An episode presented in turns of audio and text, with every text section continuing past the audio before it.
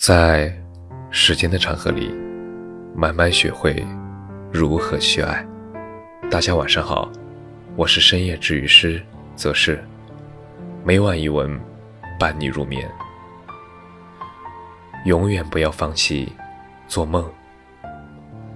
来喜马拉雅快一年了，很多人问我们为什么想起来做这个，我会不假思索地说：兴趣所然。其实，刚开始的时候，我们没有被任何人所看好，也没有任何人去告诉我们说：“坚持下去吧。”期间，我们也反反复复的停更、断更了很长的时间。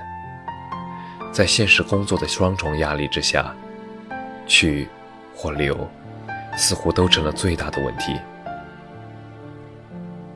偶然的一次机会。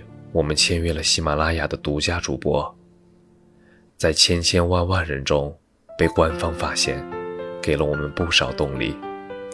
拿起笔，抓起话筒，继续更新。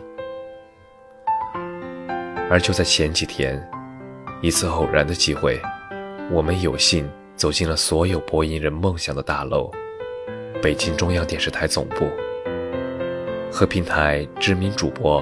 夏雨嫣姐姐一起主持央视新闻联合喜马拉雅主办的七夕银河表白之夜的活动。活动结束，直接是热搜榜的第一名。我们站在央视大楼的三十八层观光台上，看着北京城的烟火，心中思绪万千，感觉像是一场梦。但又实实在在的真实发生着。人生真的非常玄妙，你永远不会知道明天会发生什么，你永远不会知道机会从哪个方向朝你走来。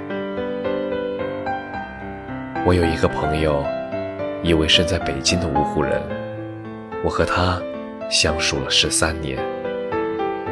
这一次的北京之行。还有一个目的，就是看看他。好久不见，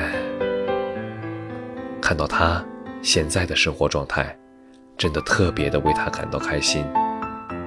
他现在任职于某单位，领导专职司机，不低，但也不高，也会有很多人向他投去羡慕的目光，但是却没有人知道，他在他的这条路上。坚持了多久？生活从来不会反馈没有准备的人。